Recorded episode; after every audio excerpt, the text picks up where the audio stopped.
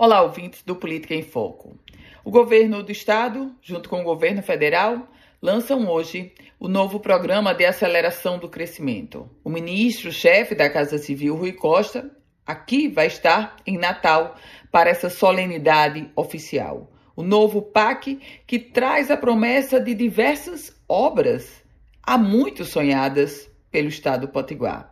Duplicação da BR-304, a finalização da barragem Oiticica, o ramal do Apodi, a adutora do Seridó Norte e tem mais.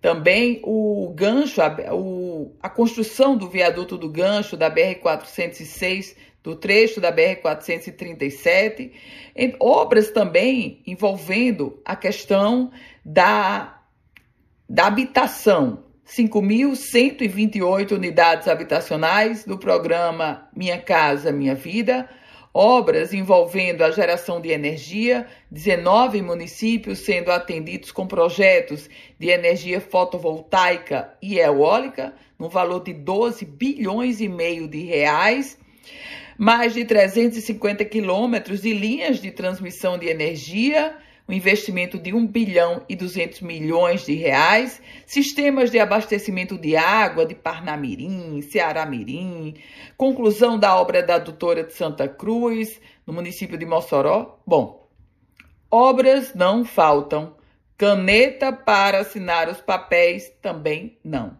O problema, bom, o problema é que o Rio Grande do Norte, a história de ontem, de anteontem, de todos os anos, mostra, essa história completa mostra que os protocolos de intenção eles não conseguem se viabilizar com o mínimo de agilidade e de rapidez para execução de projetos.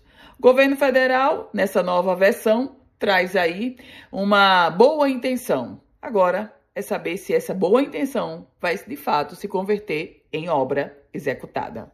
Eu volto com outras informações aqui no Política em Foco com Ana Ruth Dantas.